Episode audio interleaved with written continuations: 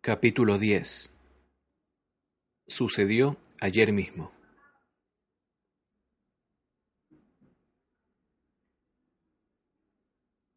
Hasta ahora, todos los filósofos de los que hemos hablado han sido europeos.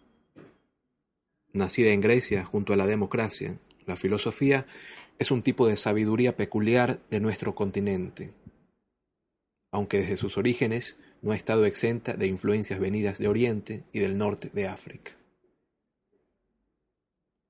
Pero con el paso de los siglos se ha ido extendiendo al mundo entero y hoy encontramos filósofos en cualquier continente. El primero al que llegó desde su tierra de origen fue América, llevada por los pioneros hispanos y anglosajones, y sin duda el país en el que ha tenido representantes modernos y contemporáneos de mayor importancia ha sido Estados Unidos. Por ejemplo, Ralph Waldo Emerson, que nació y vivió en Nueva Inglaterra, donde cultivó la amistad de otras figuras intelectuales destacadas como Henry Thoreau y los novelistas Nathaniel Hawthorne y Herman Melville, el autor de Moby Dick. Como ellos, Emerson estuvo marcado por la majestuosa presencia de la naturaleza, a la vez acogedora y amenazante en su silenciosa inmensidad. Llamó a sus pensamientos trascendentalismo, y en él se combinan influencias hegelianas con algunas que pueden remontarse hasta Spinoza. El trascendentalismo es una suerte de idealismo panteísta. La realidad está presidida y dinamizada por una fuerza superior de alcance cósmico, a la que podemos llamar superalma, o sencillamente Dios. Tanto el mundo natural como el cuerpo humano proceden de ella, aunque difieren en que el primero se sostiene directamente a las leyes divinas, mientras que el segundo es dirigido por la voluntad humana. Pero el hombre debe encauzar su acción según el modelo ético, que puede leer en la organización de la naturaleza que habita. Lo mejor de su destino es vivir en armonía con esa superalma que todo lo mueve, cuyos dictados puede conocer tanto por la reflexión como por la poesía. El propio estilo literario de Emerson mezcla el ímpetu poético con la capacidad razonadora. Su concepción de la historia idealiza la biografía de los grandes hombres que son quienes en cada época mejor sintonizan con la fuerza cósmica. Emerson fue un decidido partidario de la abolición de la esclavitud, contra cuya abominación escribió páginas de elevada nobleza.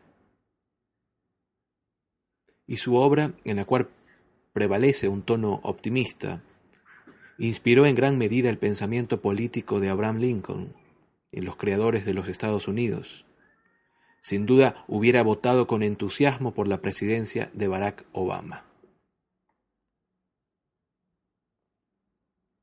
La actitud filosófica de mayor arraigo en Estados Unidos a finales del siglo XIX y a lo largo del XX es la conocida con el nombre de pragmatismo. Así la llamó su iniciador, Charles Sanders Peirce que había estudiado para químico, aunque su vocación era la filosofía. Un poco a la manera de Descartes, también Peirce se ocupó sobre todo de cómo hacer claras nuestras ideas. Este es precisamente el título de una de sus obras más conocidas. Pero no pretende partir de una duda universal, sino más bien de las dudas concretas y parciales que suscitan algunas de las ideas comúnmente aceptadas.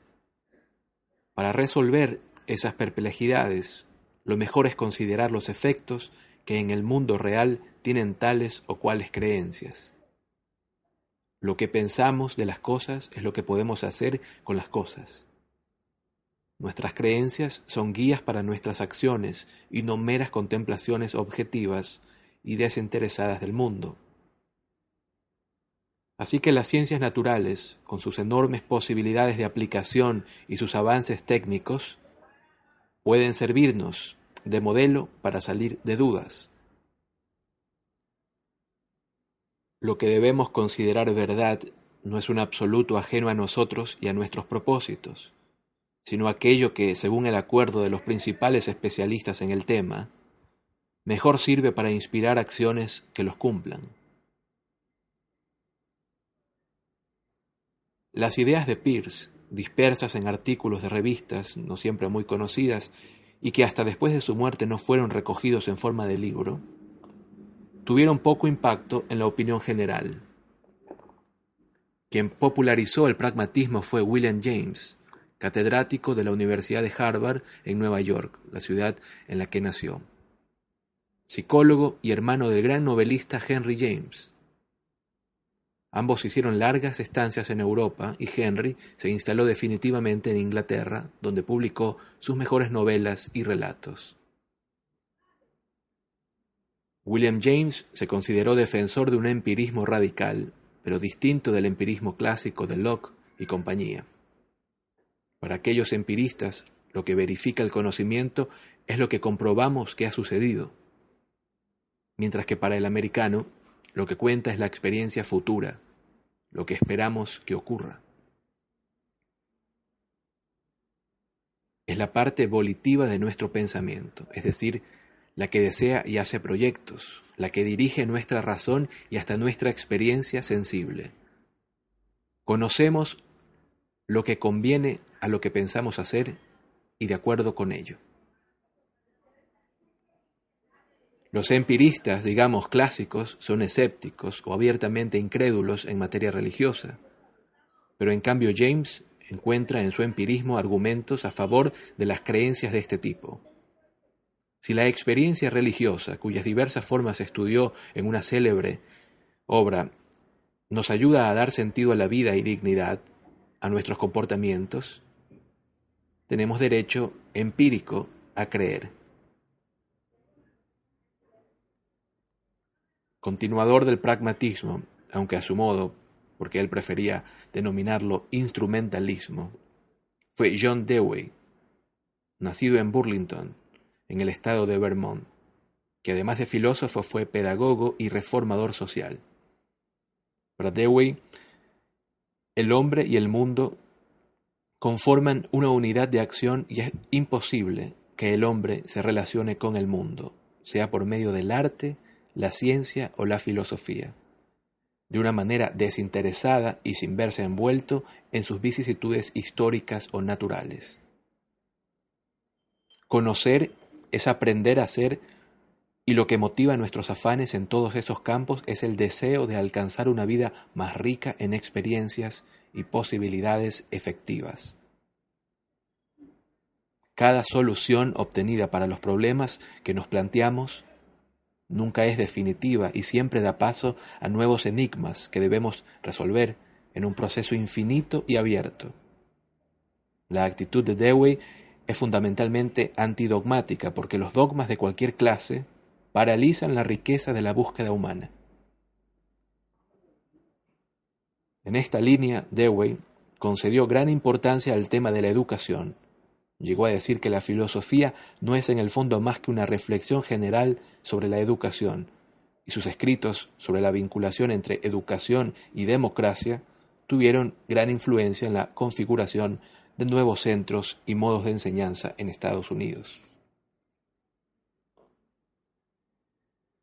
La influencia del pragmatismo nunca ha desaparecido del todo en la filosofía norteamericana. Y en nuestros días posmodernos ha vuelto a ponerse de moda en el llamado pensamiento débil, que tienen en el americano Richard Rorty y en el italiano Gianni Vattimo sus principales representantes. Una de sus características es relativizar el concepto de verdad. Siguiendo también a Nietzsche, sostienen que no hay hechos que puedan reputarse indiscutibles y objetivos, sino diversas interpretaciones de la realidad, válida cada una de ellas según la tradición cultural en que se encuadra. En el caso de Bátimo, hay también un intento a lo William James de rescatar la piedad católica, entendida desde luego de una manera bastante heterodoxa, y antidogmática, aplicando lo que el pragmatista americano llamó la voluntad de creer.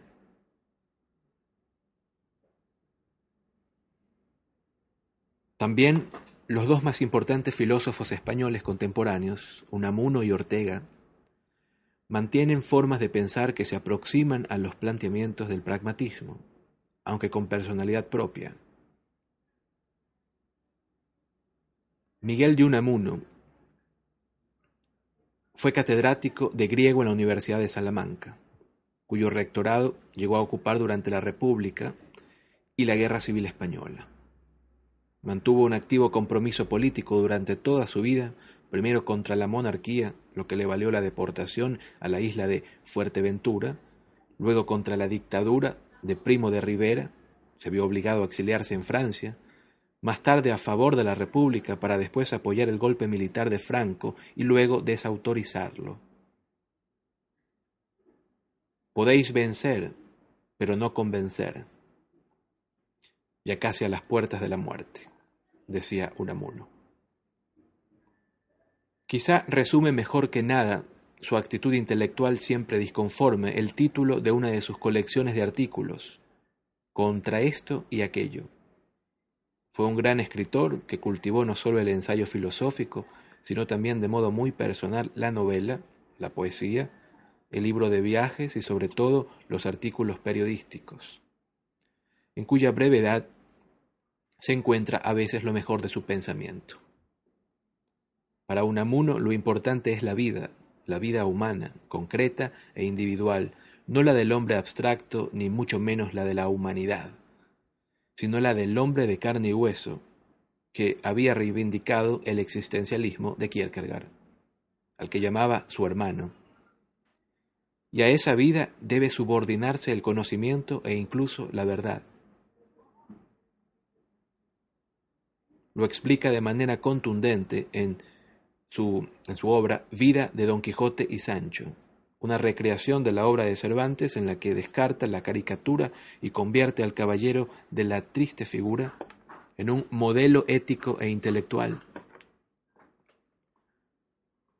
La vida es el criterio de la verdad y no la concordia lógica, que lo es sólo de la razón.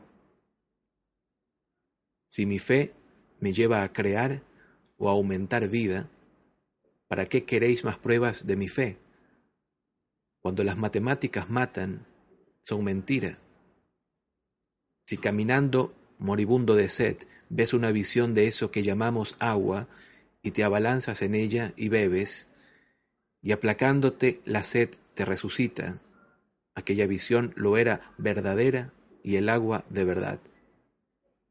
¿Verdad es lo que moviéndonos a obrar de un modo u otro haría que cubriese nuestro resultado a nuestro propósito?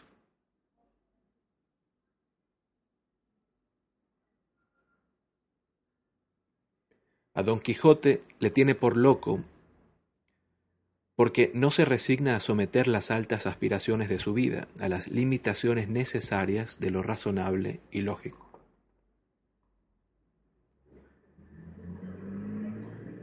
La gran rebeldía, según Unamuno, es el rechazo de la necesidad de la muerte y la apetencia de inmortalidad. En su ensayo filosófico más importante del sentimiento trágico de la vida en los hombres y en los pueblos, proclama su negación de la muerte, contra toda razón y toda lógica, y reivindica la inmortalidad personal, pero no la pálida y desvanecida del alma desencarnada, sino la inmortalidad de cuerpo y espíritu que increíblemente promete la religión cristiana. La muerte, que todo lo iguala, es la gran despersonalizadora, la que extermina lo que de irrepetible hay en cada uno. Por tanto, afirmar la inmortalidad es la mayor reivindicación de la individualidad. Mientras la especie zoológica nos impone morir y perdernos en lo indistinto, es nuestra individualidad humana la que quiere seguir viviendo sin pérdida ni olvido. En todo el pensamiento de Unamuno, amigo de las paradojas y abundante en aparentes contradicciones, hay una lucha por alcanzar la fe entre la voluntad que no quiere morir y el escepticismo racional que constata la inevitabilidad universal de la muerte.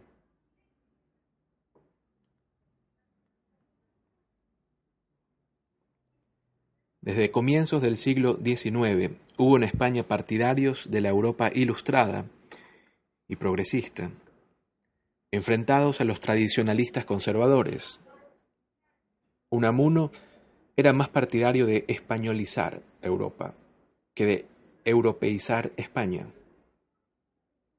Todo lo contrario que su contemporáneo y rival, rival filosófico, Ortega y Gasset, para quien España era un problema cuya solución se llamaba Europa. José Ortega y Gasset nació en Madrid y fue catedrático de metafísica en la Universidad de la capital, tras haber estudiado en Alemania. Era hijo de un periodista y él mismo colaboró desde muy joven en la prensa, siempre con gran brillantez, porque fue un excelente escritor de artículos y ensayos, además de un elocuente conferenciante. Desde posturas liberales y reformistas, también llevó a cabo una destacada actividad política. Fue apartado de la docencia en la dictadura de Primo de Rivera, apoyó el advenimiento de la República, cuyo radicalismo pronto le decepcionó, se exilió voluntariamente durante la Guerra Civil y después mantuvo una actitud ambigua de distanciamiento silencioso frente al franquismo.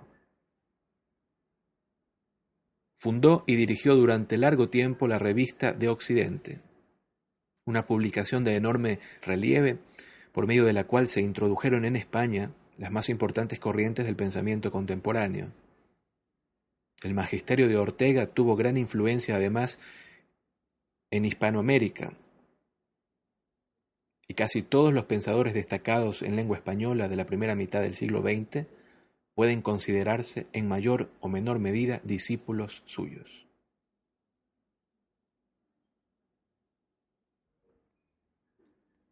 A diferencia del de Unamuno, su pensamiento es decididamente laico y racionalista, pero sin que para él la razón sea algo abstracto, porque está intrínsecamente ligada a la vida, a sus exigencias y problemas. Se trata, pues, de una razón vital. El ser humano no tiene naturaleza sino historia, y se ve arrojado a la existencia como a un mar borrascoso. Somos una especie de náufragos que debemos utilizar el pensamiento y la cultura como tablas de salvación para no hundirnos en el abismo aniquilador. En Meditaciones del Quijote, al comienzo de su trayectoria, estableció, yo soy yo y mi circunstancia, y si no la salvo a ella, no me salvo yo. Es decir, que el individuo viviente y pensante no puede desligarse ni tampoco desentenderse del contexto histórico en que su vida real ocurre. Para vivir mejor, debemos regenerar el ámbito sociocultural en donde nuestra existencia tiene lugar.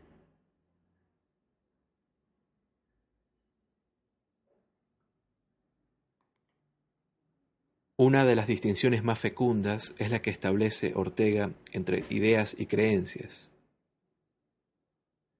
No es lo mismo pensar en una cosa que contar con ella. Las creencias son aquello con lo que contamos, sobre lo que se establece nuestra vida espontánea y necesariamente. Por ejemplo, que el armario no hará desaparecer la ropa que he guardado en él, o que soy, al despertarme por la mañana, el mismo que se acostó la noche anterior. Pero a veces, en las épocas de crisis, las creencias vacilan y nos encontramos trompicando desequilibradamente sobre dudas. Es entonces cuando nos dedicamos a fabricar deliberadamente ideas, cosas en las que en realidad no creemos, pero que nos sirven para defendernos frente a las dudas. La filosofía, la religión y el arte son mecanismos de creación de ideas. La diferencia es que las ideas las tenemos, mientras que en las creencias estamos. Por decirlo de otro modo, El hombre puede llegar a morir por una idea, pero solamente puede vivir de la creencia.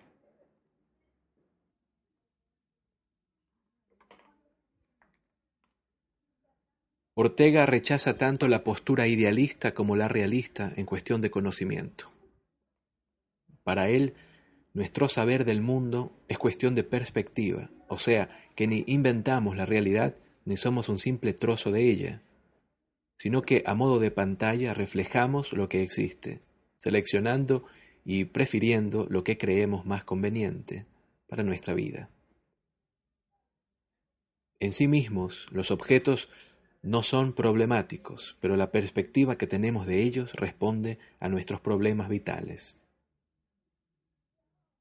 Son lo que representan para nosotros.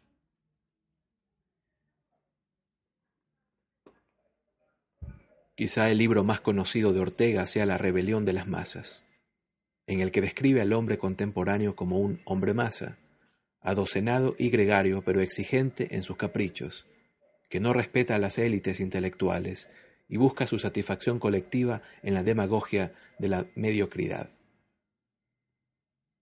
A pesar de su enfoque no precisamente subversivo, esta obra pionera influyó en otras posteriores de izquierda radical, como El hombre unidimensional de Herbert Marcuse o La sociedad del espectáculo de Guy Debord.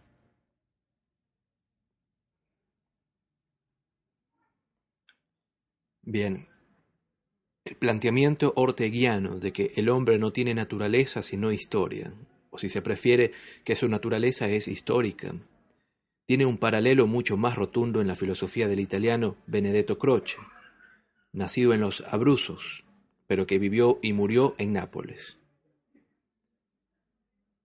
Gracias a su desahogada posición económica familiar, Croce no necesitó nunca dedicarse a tareas académicas, condición por cierto poco frecuente, aunque muy recomendable para quien quiera cultivar la filosofía. Sumamente culto, con vastos conocimientos de arte y literatura, fue amigo de Giovanni Gentile, hasta que éste llegó a ser el pensador estrella del fascismo. Por el contrario, Croce fue un constante oponente y polemista contra el fascismo, desde sus crónicas en la revista Crítica y llegó a convertirse en el máximo exponente de la defensa de la libertad y el espíritu frente a la exaltación de la fuerza bruta. La dictadura de Mussolini le toleró a regañadientes por miedo a su prestigio intelectual en toda Europa. Benedetto Croce sostiene que la afirmación de la vida y la realidad consiste en historia y nada más que historia. Y toda historia es en realidad historia contemporánea, porque los hechos del pasado más remoto prolongan su radiación hasta el momento presente. Aunque su pensamiento debe mucho al idealismo hegeliano, del que toma la noción de la historia como auténtica encarnación de la razón.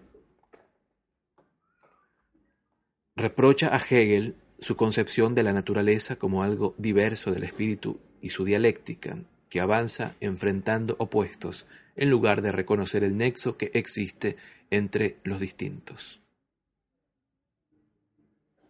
Estos últimos son grados sucesivos del espíritu, el arte como conocimiento intuitivo de lo particular, la filosofía como conocimiento lógico de lo universal, la economía como voluntad que quiere lo particular y la ética como voluntad que quiere lo universal. La vida del espíritu transcurre circularmente por estos grados, recorriéndolos sucesivamente de forma siempre enriquecida por la experiencia anterior y nunca meramente repetitiva. La doctrina política de Croce es el liberalismo, entendido como una concepción del mundo que, gracias a la diversidad y oposición de fuerzas espirituales, enriquece la totalidad de la vida y la dota de significado.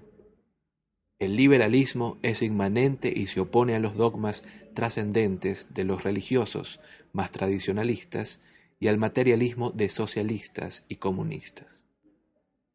Todos ellos pretenden imponer su ideal a la pluralidad humana.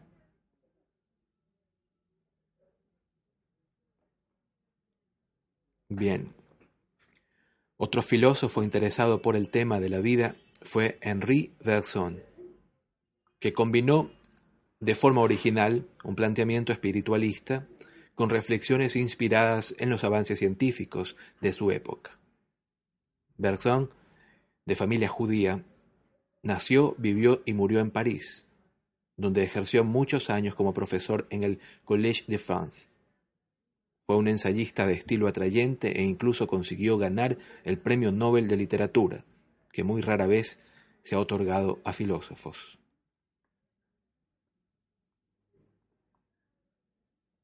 El objeto recurrente de su pensamiento es la conciencia humana como vivencia que escapa a la comprensión meramente intelectual, que todo lo fija y exterioriza.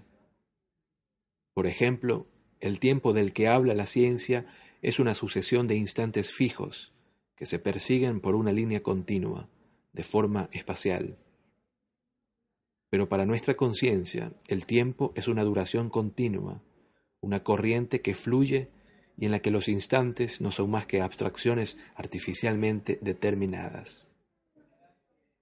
Para hacerse una idea del tiempo, la inteligencia aplica un método que podríamos llamar cinematográfico. Lo divide en fotogramas estáticos cuya rápida sucesión da la impresión de movimiento. Pero la intuición de la conciencia capta la película en sí misma, fluida y continua. La obra más célebre de Bergson es la Evolución Creadora, en la que trata del origen y esencia de la vida. En ella se opone tanto a la versión metafísica clásica, estática y finalista, como a la evolución según el modelo de Darwin, aunque se inspira abundantemente en Darwin. Porque le parece que ninguno de ellos da verdadera cuenta de la multiplicidad y dinamismo de la vida. Para él, todo procede de una fuerza originaria, el impulso, Elan la llama, impulso vital, que despliega a lo largo de la duración continua del tiempo su energía creadora, pero no de forma progresiva y gradual, sino en tres ámbitos diferenciados, el de los vegetales, el de los animales y el de los humanos. El mundo mineral es una especie de residuo petrificado que el despliegue de la vida va dejando atrás como subaba el caracol.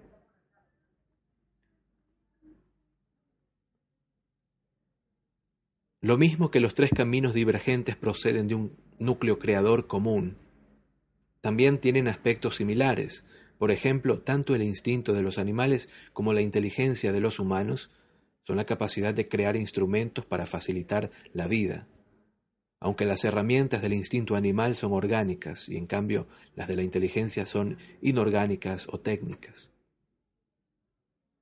Por decirlo así, los animales evolucionan creando nuevas especies y los hombres inventando nuevos aparatos siempre a impulsos del elan vital. Para Bergson, las sociedades humanas expresan la lucha constante entre espiritualidad y materialidad que rige toda la realidad. La ética no es un fruto de la razón, como pretendió Kant, sino de la necesidad de supervivencia de la sociedad misma. Las obligaciones morales son los hábitos que los humanos adquieren para poder vivir en comunidad. El hábito de adquirir hábitos es el fundamento de la sociabilidad humana. De esta forma la ética es errada, como la sociedad misma de la que proviene y a la que sirve. Pero también existe otra ética superior, abierta, la que encontramos en los santos del cristianismo o del budismo, los sabios de Grecia o los profetas de Israel. Esta ética no responde a ninguna sociedad concreta y limitada, sino a la humanidad total, y apunta hacia una forma de sociedad sin fronteras ni leyes fijas. Esta ética abierta, creadora y que nunca deja de progresar, es la más alta expresión espiritual del impulso vital que mueve el universo.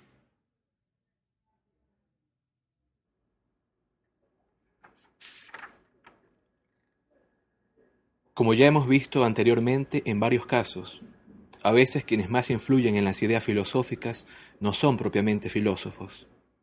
Tal es el caso del vienés Sigmund Freud, figura esencial del pensamiento contemporáneo que fue médico, neurólogo e inventor de un método de terapia psicológica que denominó psicoanálisis. Sin empleo de fármacos ni procedimientos externos de otro tipo, el psicoanálisis intenta curar los trastornos de la personalidad por medio de la palabra, de acuerdo con unos protocolos de actuación que varían según los especialistas y que muchos consideran poco científicos. En cualquier caso, la descripción de la psique humana que hace Freud es muy sugestiva. Psique es la palabra griega para lo que luego otros llamarán alma, literalmente significa mariposa. En la psique hay una parte consciente y otra inconsciente. La segunda es mucho mayor que la primera, tal como la parte oculta del iceberg es mayor que la que sale a la superficie. Y está compuesta de las demandas instintivas que reclaman placer sexual, así como una serie de experiencias que nos duelen o avergüenzan y que preferimos olvidar.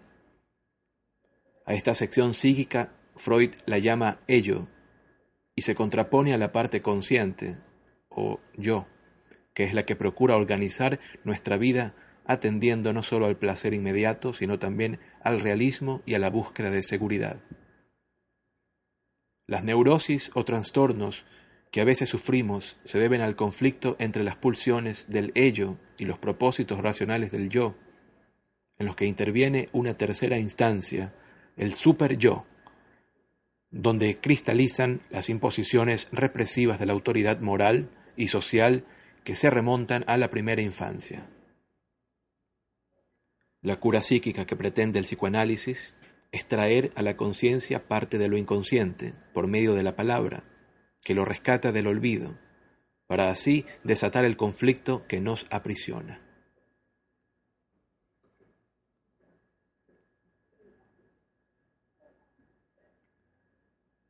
A partir de este planteamiento básico, Freud hizo interesantes reflexiones sobre la cultura que están en la línea con los ideales ilustrados.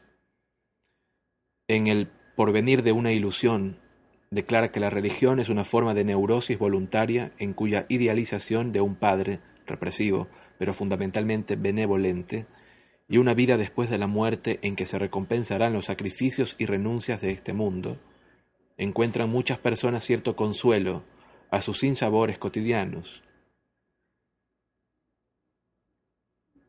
Tarea difícil, porque como explica en El malestar de la cultura, otra de sus obras, la civilización progresa a fuerza de reprimir los impulsos eróticos, aplazando o negando su satisfacción inmediata y aumentando por tanto el sentimiento de culpa que experimentamos al rebelarnos inconscientemente contra esta frustración programada.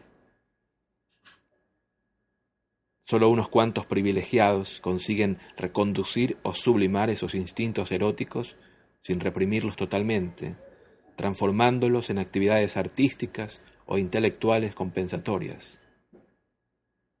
Los demás, en efecto, no tendrán más remedio que aferrarse a la ilusión religiosa.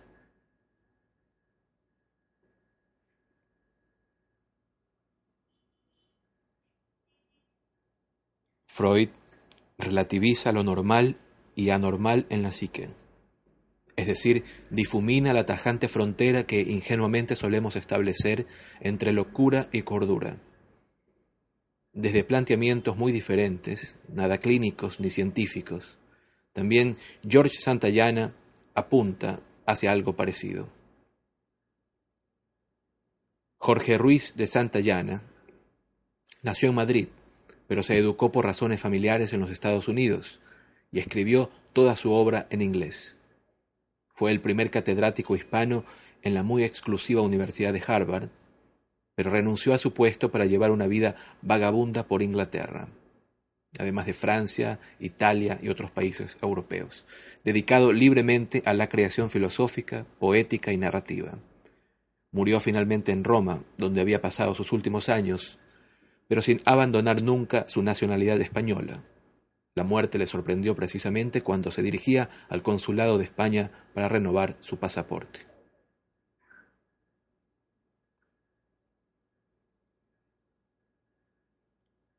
La perspectiva de Santayana sobre la realidad es decididamente naturalista, incluso materialista. Todo lo que existe puede ser descrito por las ciencias de la naturaleza. Pero esas mismas ciencias, igual que el arte, la poesía o la filosofía, son como adornos o añadidos que el espíritu humano aporta a los mecanismos materiales de la realidad.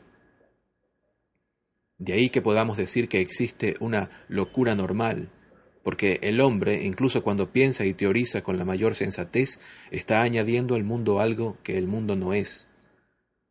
Aporta a lo que hay sentido, significado y drama. De modo que convierte su existencia en una milagrosa experiencia o una turbulenta aventura, al margen de lo que la placidez natural representa. Nosotros vivimos dramáticamente en un mundo que no es dramático lo más inquietante de esa locura normal es el exceso de importancia que nos damos a nosotros mismos y a nuestras creaciones mentales. Lo malo del hombre no es que sea egoísta, es decir, que procure siempre de un modo u otro lo que le conviene, algo perfectamente lógico, a pesar de que suscita reproches en ciertas formas de moral.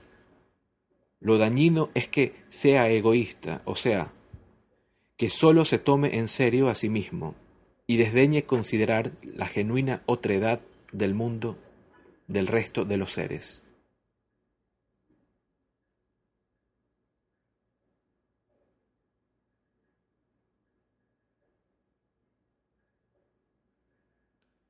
Frente al desvarío egoísta, no hay cura más eficaz que el humor. Contra los males nacidos de la vanidad y el autoengaño, contra la verborrea con la cual el hombre se convence a sí mismo de que es la meta y el acme del universo, la risa es la mejor defensa propia, escribe Santayana. Santayana no era creyente, pero apreciaba la religión como una variedad de poesía que puede, como el resto del arte, ayudarnos a disfrutar y comprender mejor nuestras vivencias en el mundo. Lo malo es cuando la religión se toma demasiado en serio y pretende sustituir a la ciencia o revelarse como la única y trascendental verdad de todo lo que existe. Por lo demás, el hombre vive entre las dudas y sueños de su inteligencia y las certezas de su propia naturaleza, que forma parte del resto del mundo material, es decir, entre el escepticismo y la fe animal, que equivalen a cierta forma a las ideas y creencias teorizadas ya por Ortega y Gasset.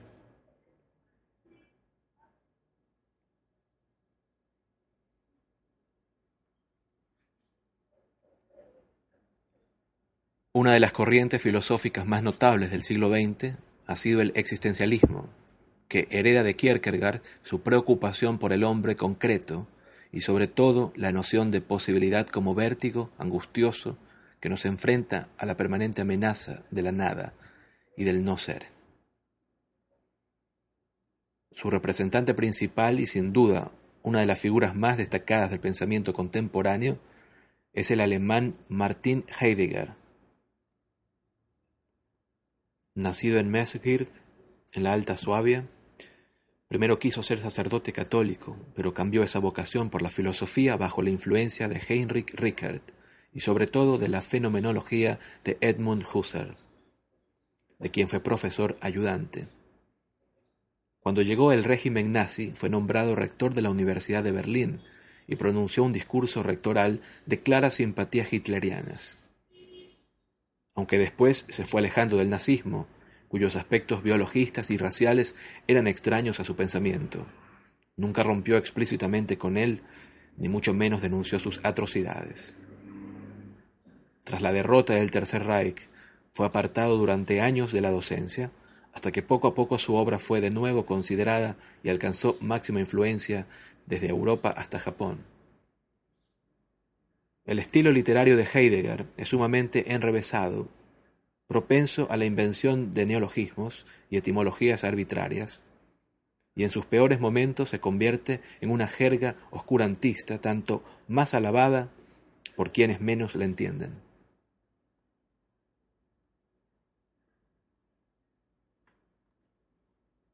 La obra capital de Heidegger es sin duda El ser y el tiempo, una especie de antropología filosófica del hombre moderno que dejó inacabada, a pesar de ser uno de sus primeros libros.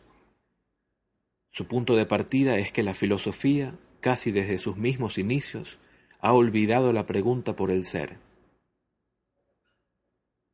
Un intento de aclaración es preciso distinguir los diversos entes del ser, es decir, lo que hay objetos vivientes o inanimados, del hecho de que exista y sea.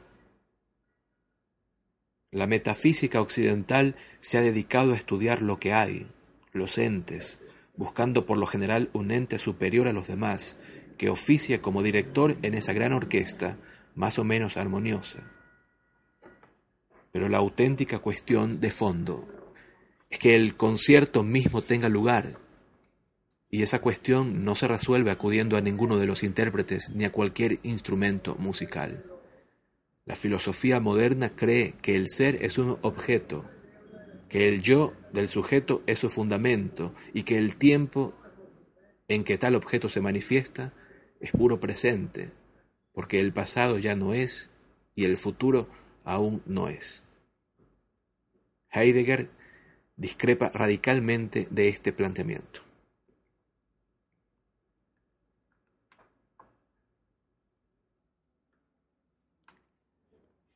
Hay que volver a la pregunta por el ser, pero para no confundirlo con cualquier ente, hay que indagar en qué consiste ser para el ente que conocemos más directamente, es decir, nosotros mismos. La forma característica del ser del hombre es el Dasein, la existencia, que consiste en verse arrojado al mundo y tener que debatirse en la incertidumbre de la historia.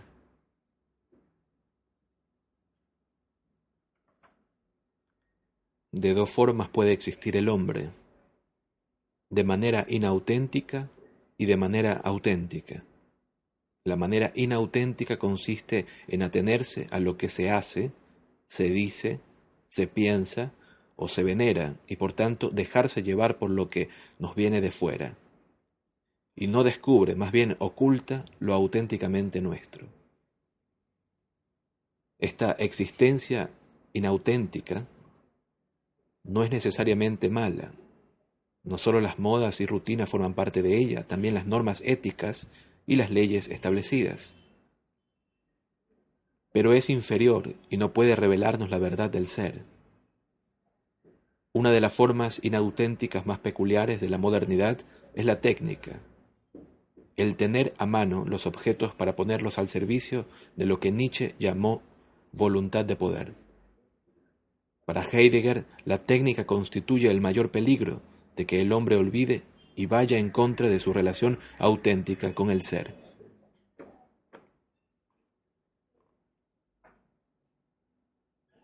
Para descubrir su existencia auténtica, el hombre debe volver a lo auténticamente suyo, la libertad de las posibilidades y la correspondiente angustia que las caracteriza por partida doble, la angustia de ser uno mismo y nada más que uno mismo, de la que ninguna ayuda social puede aliviarnos, la angustia de la vida, y la angustia de estar siempre ante el no ser y de marchar inexorablemente hacia él, la angustia de la muerte o la existencia como ser para la muerte.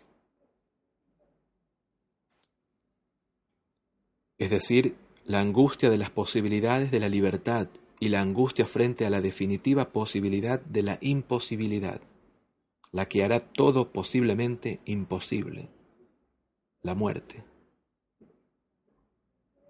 Al saberse y aceptarse en su posibilidad frente a la nada, que aniquilará irremediablemente todas nuestras demás posibilidades, al no apartar la vista de la nada y asumir la inestabilidad frente a ella, el hombre alcanza una existencia auténtica. Su estructura esencial será el cuidado, la preocupación por las cosas y por los demás,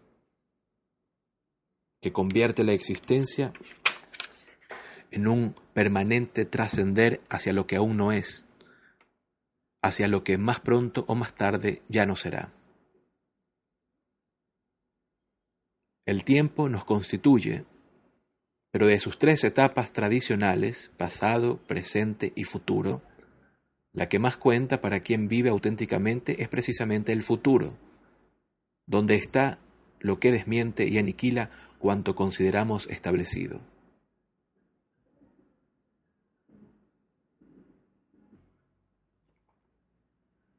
Heidegger fue un autor intelectualmente decisivo, pero de lectura difícil y por tanto no muy popular. Sin embargo, el existencialismo llegó a ser una auténtica moda en Europa, que influyó no solo en la manera de pensar y expresarse de una generación, sino también en la forma de vestir, de cantar, de hacer cine, etc.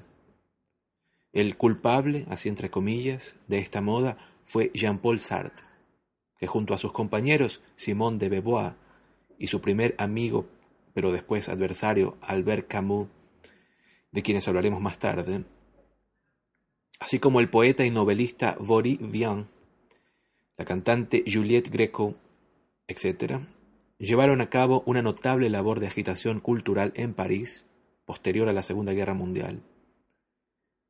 Mucha gente que no había leído nunca filosofía ni se había preocupado antes por altas cuestiones teóricas llegó a considerarse esos días sinceramente existencialista. Jean-Paul Sartre nace en París y estudia filosofía en la Escuela Normal Superior y luego en Berlín, donde se dedicó a la fenomenología y al pensamiento precisamente de Heidegger.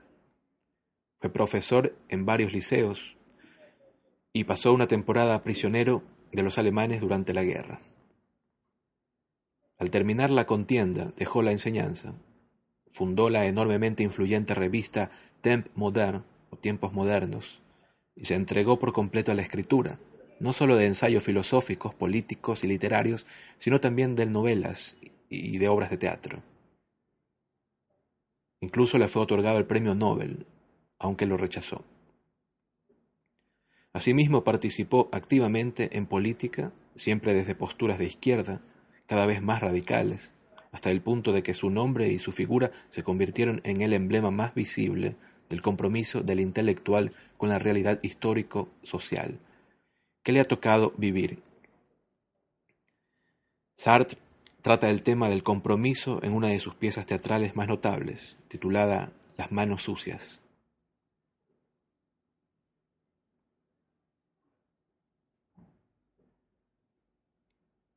Su obra filosófica de mayor enjundia es El ser y la nada, completada por otra mucho más breve.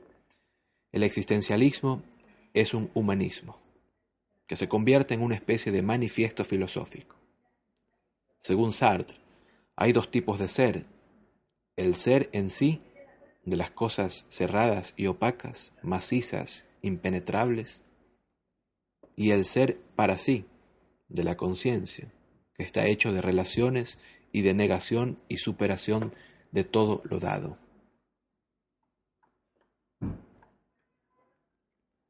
Podríamos decir que el ser en sí es lo que es y el ser para sí es lo que no es. Imaginemos uno de esos decorados que tenían los antiguos fotógrafos, en los que aparecía pintada la figura de un torero o un buzo, pero con un agujero a la altura de la cara, para que quien iba a ser fotografiado se asomase por allí y de ese modo se incorporase al retrato.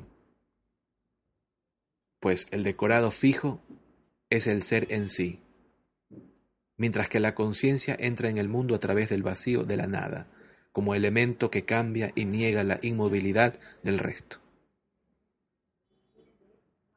La transparencia aniquiladora del ser para sí refuta constantemente la opacidad y la estolidez del ser en sí, aunque a veces tiene una especie de envidia de ellas expresada en lo que Sartre llama la fe, es decir, el intento de la nada del para sí, de comportarse como si fuese una cosa, un ser en sí.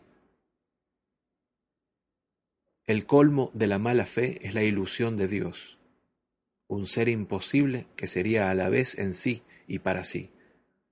La peor tentación del hombre es convertirse en Dios, ya que no existe ese Dios legendario que se dio a la tentación de convertirse en hombre.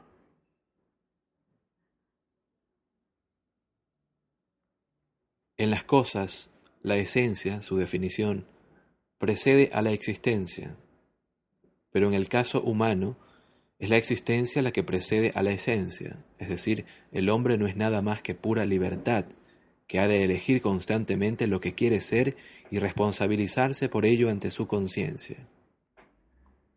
El ser humano puede elegir todo, excepto la obligación misma de elegir, que se le impone. Estamos, pues, condenados a ser libres.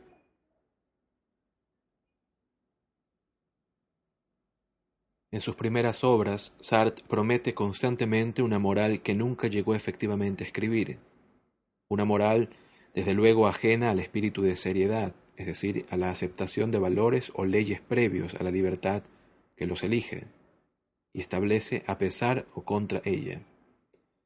A fin de cuentas, todas las actividades humanas son equivalentes y todas están condenadas al fracaso, a la nada. El hombre es una pasión inútil, lo mismo da a optar por ser un borracho que no sale de su casa ni se aleja de su botella que un líder popular que trata de llevar al pueblo hacia sus altas metas. El para sí de la conciencia es también para otro y entra en relación dialéctica de antagonismo o deseo con otras conciencias por medio del lenguaje, el amor, la indiferencia o el odio.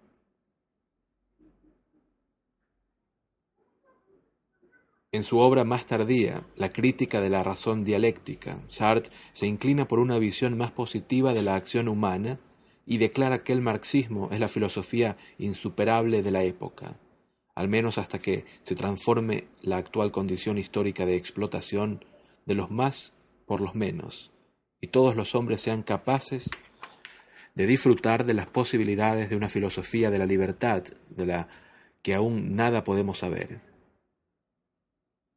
Gran parte de las ideas filosóficas de Sartre no se encuentran, sin embargo, en sus ensayos, sino en sus obras literarias, sobre todo en novelas como La náusea, en su reflexión autobiográfica, Las palabras, o en dramas teatrales como Las moscas, La puerta cerrada y El diablo y el buen Dios.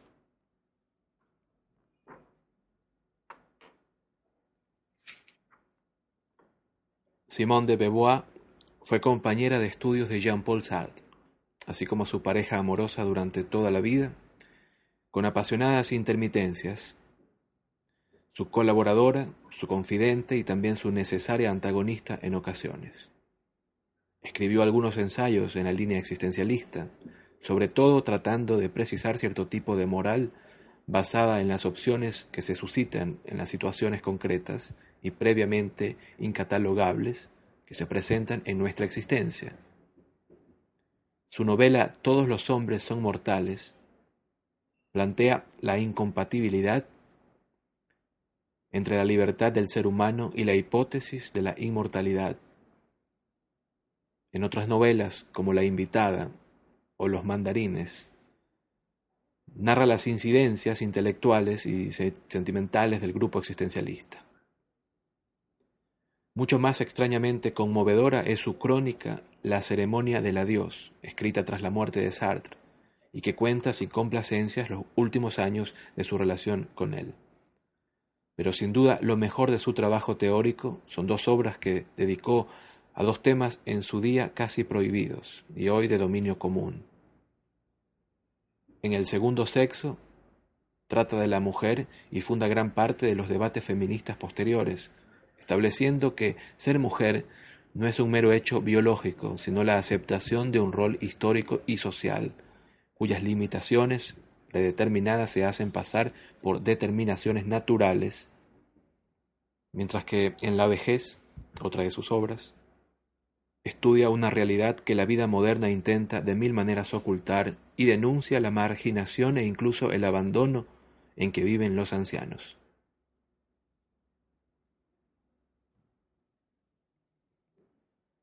Esa época fue propicia a regímenes políticos totalitarios que desencadenaron matanzas a una escala antes desconocida y esclavizaron a millones de personas, el comunismo y el nazismo.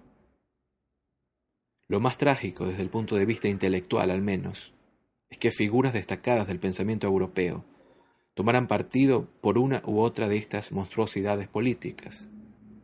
En tales casos, ser de izquierdas o de derechas se convirtió en una coartada para apoyar a los brutos, a los inquisidores y a los verdugos. Por muchas explicaciones que ellos mismos o sus abogados defensores quieran, quisieran dar después, lo único evidente es que se equivocaron de una manera terrible y probablemente hicieron que otros, cegados por su prestigio, le siguieran hacia el abismo. Heidegger se puso del lado de los nazis de manera clara e institucional, aunque fuese con todas las reservas y sutilezas mentales que se quieran.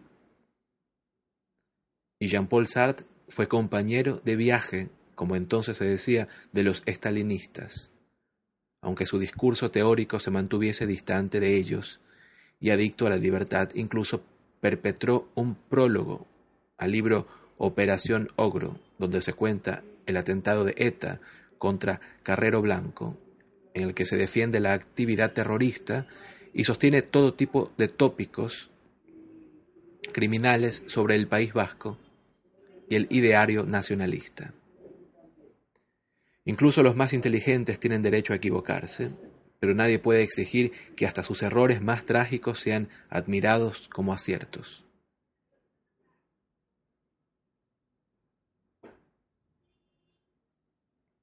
Por fortuna, contamos con el ejemplo lúcido y honrado de un intelectual que detestó ambos totalitarismos, el nazi y el bolchevique, con similar contundencia.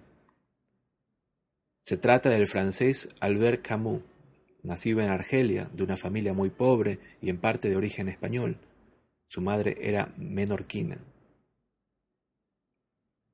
Camus fue sobre todo un espléndido escritor, tanto en narrativa como en teatro, aunque escribió al menos un par de ensayos de alto vuelo teórico y en todas sus obras hay planteamientos de importancia filosófica.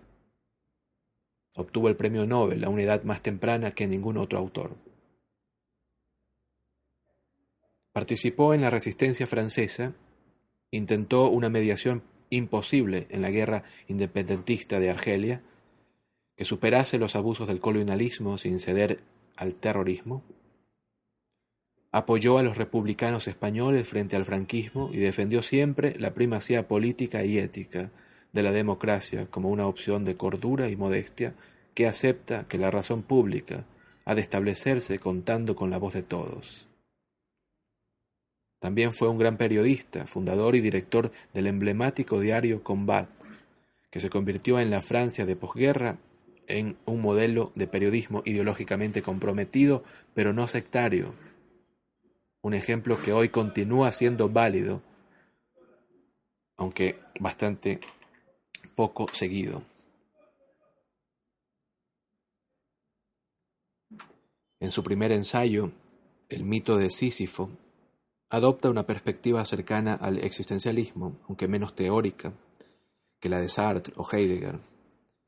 Constata el brutal contraste entre la humana apetencia vital de sentido y armonía que choca con el silencio del mundo opaco y la omnipotencia final de la muerte. El resultado de esa colisión es el absurdo de la vida humana, que nada puede ocultar ni remediar. Ante la vida absurda cabe la aniquilación del suicidio, la entrega a la fe religiosa o el refugio en la racionalidad, que estudia los detalles y renuncia a comprender el conjunto. Camus rechaza todas estas escapatorias. Para él lo pertinente es aceptar la vida sin sentido y tratar de dárselo personalmente por medio de la aventura individual o la solidaridad con los otros. Según el mito griego, Sísifo es condenado en el Averno a tener que empujar cuesta arriba hasta lo alto del monte una enorme roca solo para ver cómo finalmente rueda otra vez hacia abajo. Y vuelta a empezar. De igual modo, los hombres nos empeñamos en tareas que finalmente acaban en la esterilidad de la muerte, pero que mientras duran nos hacen sentir la comunidad y fraternidad del destino que compartimos con los semejantes. A fin de cuentas, pese a su condena por los dioses crueles o envidiosos, podemos suponer que Sísifo es feliz.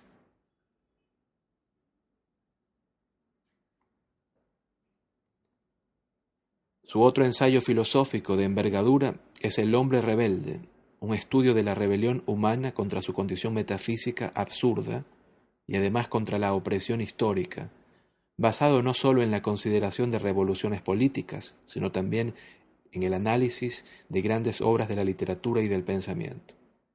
Camus advierte que muchas veces la rebelión, que a toda costa pretende realizar un nuevo ideal obligatorio para todos no logra más que instaurar una nueva esclavitud. Aunque tenga orígenes generosos, si se dedica a la entronización del hombre abstracto y olvida las necesidades humildes de los humanos de carne y hueso, pronto traiciona su propósito y corre hacia su destrucción y la de la libertad. Es preciso rebelarse, pero no sólo contra la opresión, sino también contra la ambición de lo absoluto. Nuestra rebeldía debe tener nuestra misma estatura, la de quienes compartimos las mismas miserias y pretendemos aliviarlas sin aspirar a volar por encima de nuestra condición, como hace abnegadamente el doctor protagonista de su novela La peste, que pese a no creer en ninguna trascendencia, opta por quedarse en la ciudad infectada cuando todos huyen para cuidar a sus compañeros de humanidad.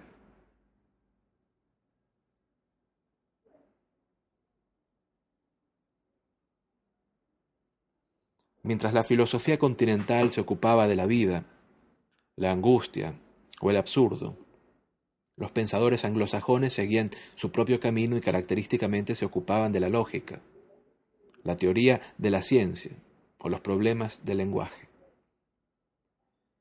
Sin duda, Bertrand Russell fue la figura más reputada del pensamiento británico en el siglo XX.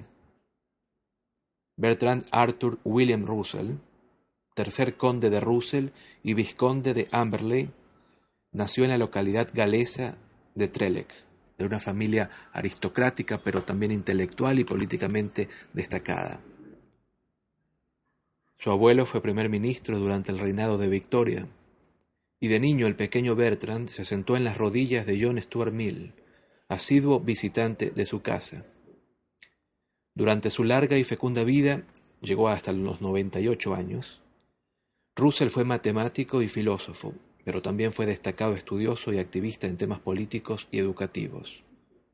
Fue encarcelado por pacifismo durante la Primera Guerra Mundial, apoyó la socialdemocracia, pero fue uno de los primeros en denunciar la dictadura leninista tras visitar la Unión Soviética.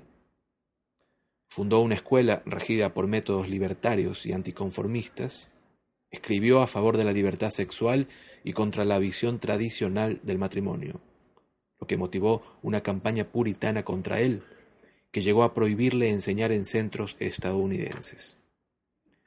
Firmó junto a Einstein y otros destacados científicos un manifiesto contra la bomba atómica, encabezó manifestaciones antinucleares y presidió el Tribunal Russell contra la intervención americana en Vietnam, al que también perteneció Sartre, por cierto.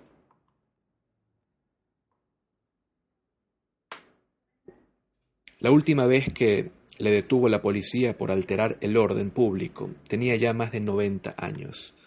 También fue ensayista y divulgador de temas filosóficos, con un estilo elegante, claro y preciso que le valió también el Premio Nobel de Literatura, aunque nunca había escrito obras de ficción. Después de ganarlo se aventuró a componer algunos cuentos de corte satírico a lo Voltaire. Quizás su obra literaria más notable es su autobiografía, crónica de casi un siglo de avatares intelectuales y políticos. Al comienzo de este libro asegura, Tres pasiones simples pero irresistibles han guiado mi vida.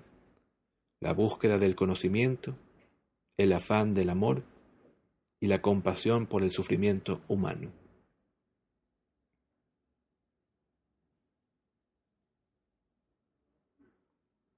Desde su primera juventud, Russell, al igual que Descartes, buscó alcanzar algún tipo de saber tan cierto y seguro que ninguna persona razonable pudiese dudar de él, y supuso que deberían ser las matemáticas. Siguiendo ideas de Gottlob Frege, Russell se propuso deducir las matemáticas de la lógica, tras convertir a ésta en un lenguaje formal universal capaz de dar cuenta de todos los sucesos del mundo, como quiso Leibniz. Junto a su amigo profesor Alfred North Whitehead escribió una obra monumental en tres volúmenes, Principia Matemática, en la que se lleva a cabo esa tarea. Allí resuelve algunas paradojas lógico-matemáticas que Frege había señalado, especialmente la de los conjuntos que se contienen a sí mismos como miembros. Los conjuntos llamados normales no se contienen a sí mismos. Por ejemplo, el conjunto de los hombres no se contiene a sí mismo porque no es un hombre. En cambio, el conjunto de los conceptos abstractos se contiene a sí mismo porque es un concepto abstracto. Pero ¿qué ocurre con el conjunto de todos los conjuntos normales? Si se contiene a sí mismo, contendrá un conjunto cuya definición consiste precisamente en estar formado por los conjuntos que no se contienen a sí mismo lo que es contradictorio. Pero si no se contiene a sí mismo, será un conjunto normal, por lo que precisamente debería contenerse a sí mismo. Russell resuelve la paradoja estipulando que hay diversos tipos lógicos de conceptos. El tipo cero está formado por individuos, el tipo 1 por propiedades de individuos y el tipo 2 por propiedades de propiedades de individuos. El problema se da cuando mezclamos conceptos de un tipo con los de otro.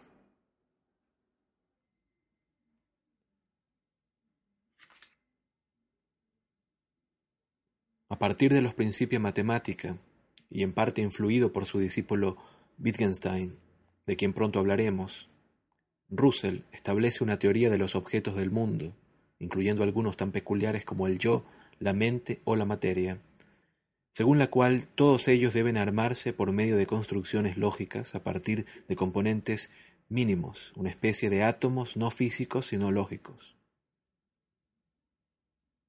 Llamó a esta teoría atomismo lógico, uno de cuyos principios es aplicar siempre que se pueda la llamada navaja de Occam, es decir, sustituir las conclusiones derivadas de entidades desconocidas por otras derivadas de entidades conocidas.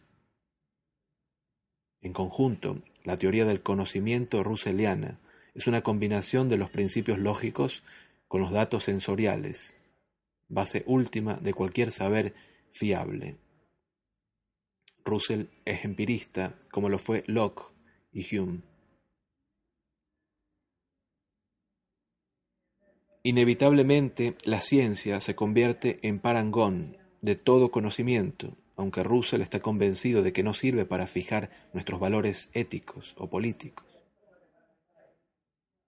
Como descarta explícitamente el recurso a la religión, uno de sus ensayos más provocativos se titula ¿Por qué no soy cristiano? A Russell no le queda más que confiar en los mejores deseos humanos para servir de fundamento a la moral. Pero, ¿cómo saber cuáles son los mejores entre tantos deseos de poder arrogancia.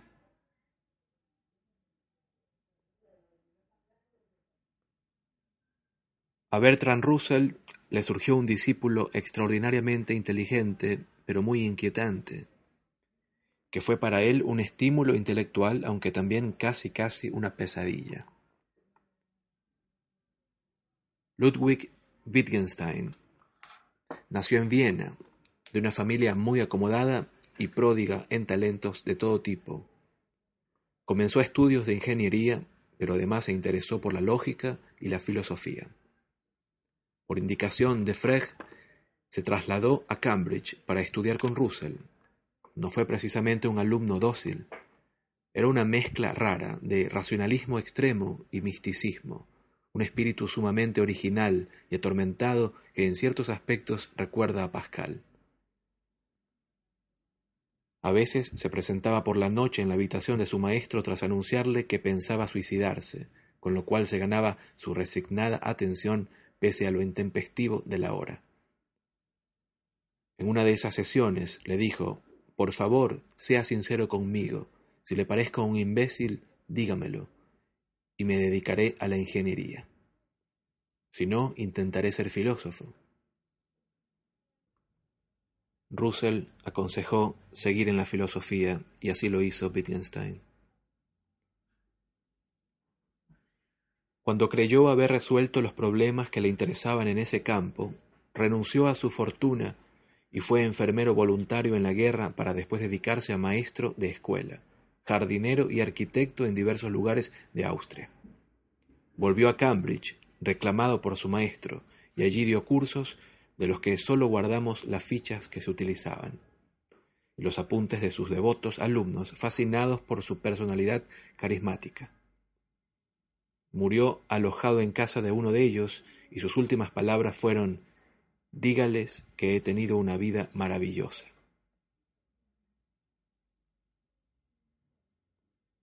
Para Wittgenstein, los problemas filosóficos son algo así como enfermedades de la razón, producidas por el lenguaje, en su pensamiento hay dos etapas claramente separadas.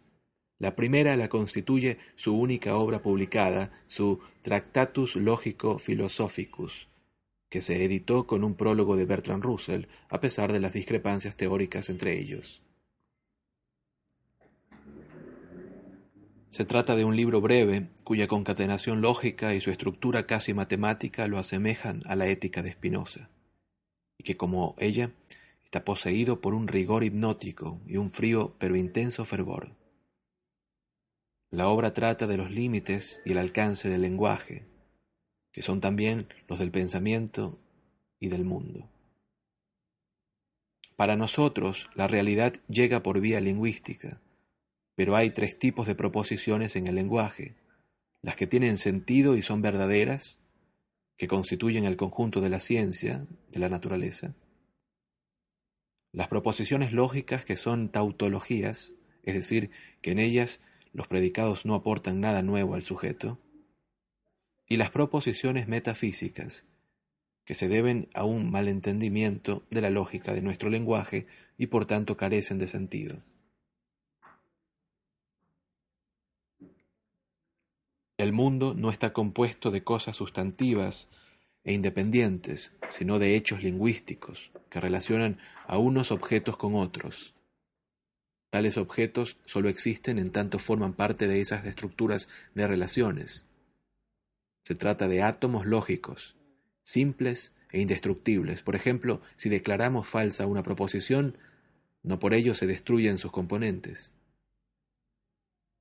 La forma de las proposiciones imita, en cierto sentido, la disposición real de esos átomos lógicos que constituyen nuestro mundo. Debemos atenernos a aquello que puede decirse de acuerdo con las pautas lógicas del lenguaje y en términos convenientemente definidos. Respecto a lo demás, Wittgenstein acaba el Tractatus asegurando, respecto a aquello de lo que no se puede hablar, hay que guardar silencio a pesar de haber estipulado que los límites de mi lenguaje son los límites de mi mundo, parece dejar abierta la posibilidad de que haya cosas sobre las que no se pueden hablar, aunque haya que guardar silencio respecto a ellas. Esas cosas inefables son las que se refieren al sentido del mundo y de la vida, incluso la intuición de lo trascendente, todo lo cual preocupaba a Wittgenstein, más de lo que estaba dispuesto a reconocer. En su conferencia sobre ética señala tres vivencias que pertenecen al ámbito de lo inefable, a saber, el asombro por la existencia del mundo, la sensación de estar absolutamente protegido y el sentimiento de culpa. el Tractatus parecía querer alcanzar un diseño perfecto y suficiente del lenguaje lógicamente válido, pero en su segunda etapa intelectual, cuando vuelve a Cambridge y comienza a enseñar, lo que interesa a Wittgenstein son los mecanismos del lenguaje común y corriente, el que hablamos todos. Sigue criticando la metafísica porque maneja expresiones habituales en sentido inhabitual y nunca se sabe realmente de qué está hablando. Pero ahora de lo que se trata es de entender cómo funciona nuestro lenguaje. No consiste solamente en una pauta lógica y en lo que afirman las ciencias de la naturaleza, sino en una interacción de múltiples juegos de lenguaje, cuyo significado está implicado en la multitud de acciones que llevamos a cabo.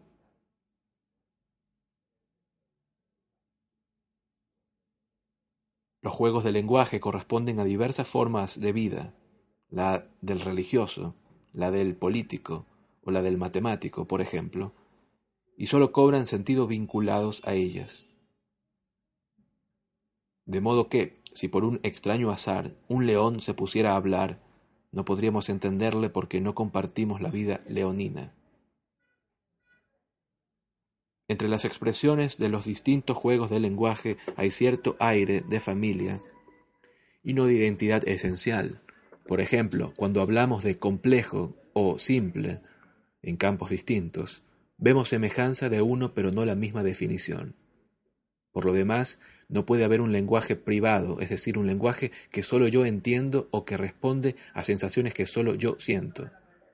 Por muy personal y privado que sea mi dolor de muelas, el lenguaje en que me quejo de él no me pertenece solo a mí, porque responde a reglas en el uso de las palabras que tienen forzosamente que ser públicas. No hay mejor argumento a favor de la condición social del hombre que la posesión de un lenguaje, que nunca puede ser una herramienta meramente individual.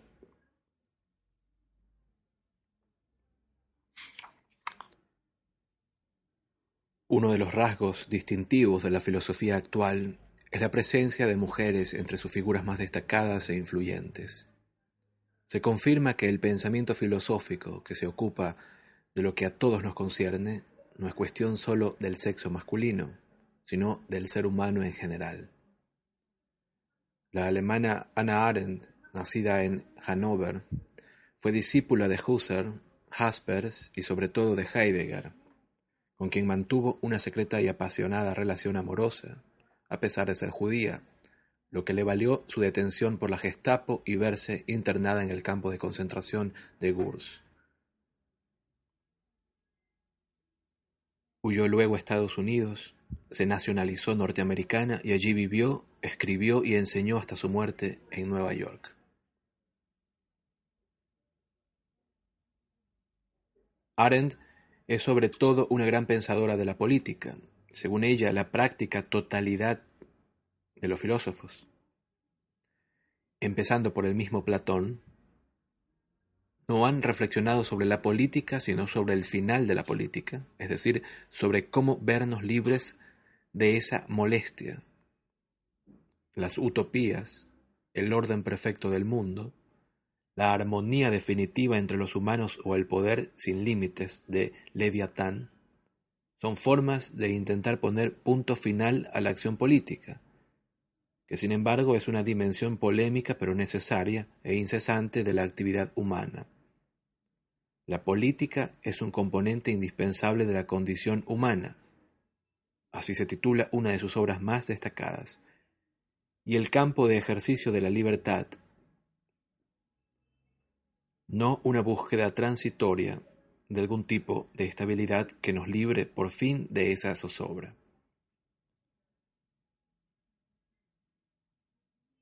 La tradición, desde Aristóteles, es considerar la vida contemplativa como superior a la vida activa. Pero Arendt cree que socialmente la importante es la segunda. Hay tres formas de actividad humana, la labor, el cuidado del propio cuerpo, de la casa, el mantenimiento rutinario,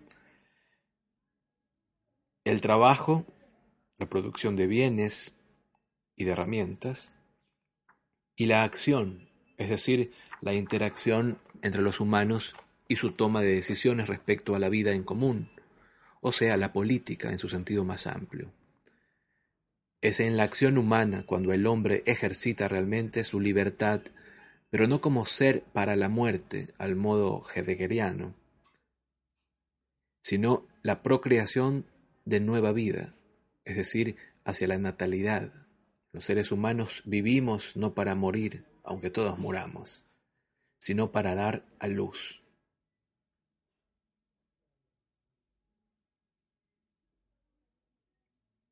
Su gran libro, El origen del totalitarismo, es una obra pionera donde estudia minuciosamente, además del antisemitismo y el imperialismo, la forma totalitaria de poder que había aparecido en Europa con los bolcheviques y el estalinismo primero, y luego con el nazismo.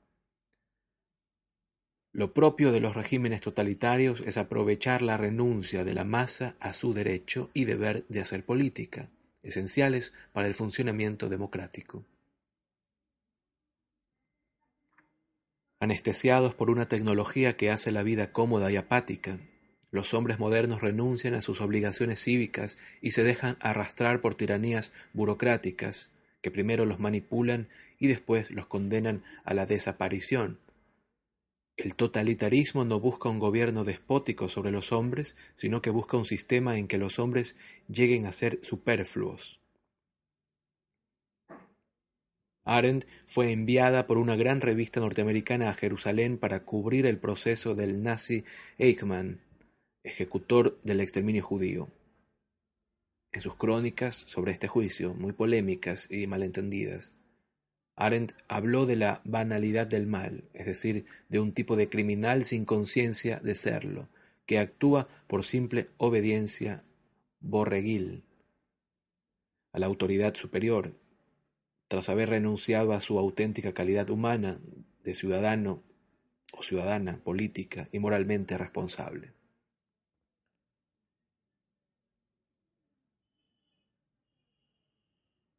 También se preocupó por la política y por la lucha contra el totalitarismo la española María Zambrano, pero de una forma no solo teórica, sino también práctica y vital.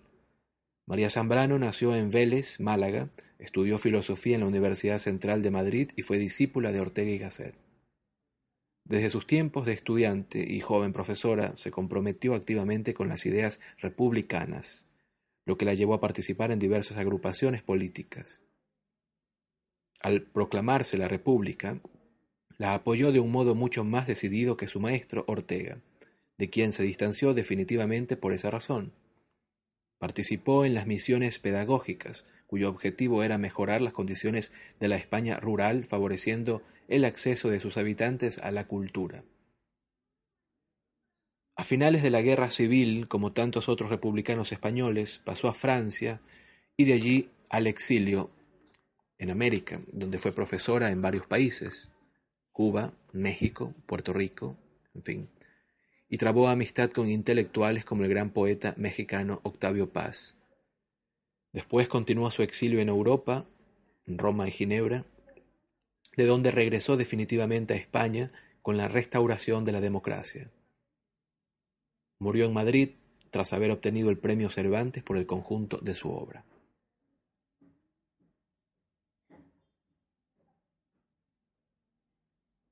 La preocupación de María Zambrano es desarrollar una razón poética que medie entre los dispares caminos intelectuales de la poesía y la filosofía. La filosofía busca la unidad del ser a partir de simplificar y suprimir diferencias. La poesía se atiende a la heterogeneidad de lo que hay y quiere cada una de las cosas sin restricción ni abstracción alguna, para aprovechar así lo mejor del impulso indagador de ambos. Retorna a algunos temas del pensamiento de Ortega para darles un sesgo propio. Por ejemplo, en la cuestión de la distinción entre ideas y creencias, señala que por debajo del cimiento de creencias, sobre el que edificamos nuestra vida, hay un sustrato aún más profundo e importante, la esperanza y por supuesto también la desesperación que la acompaña como su reverso oscuro. La filosofía no es un método para resolver ciertos problemas técnicos, sino un saber del alma, que trata de colmar esa demanda esperanzada que nunca puede satisfacerse del todo. La obra más cuajada y sugestiva de Zambrano es El hombre y lo divino, donde estudia la relación humana con lo sagrado desde sus aspectos metafísicos más meramente religiosos. Lo divino aparece ante el delirio persecutorio de la vida humana, inestable y llena de zozobras, en parte para aumentar nuestra inquietud, pero también para sostenernos en ella. Es fundamental en este planteamiento la idea de piedad como vía de una forma de relación entre los humanos basada en el conocimiento activo de nuestra vulnerabilidad, de nuestra indefensión compartida. En el trasfondo de la razón poética de María Zambrano se halla siempre la exigencia de una razón cívica, que apunta hacia la tolerancia y el respeto en una utopía de reconciliación. Pero eso queda para el futuro, ese Dios desconocido, como dice ella.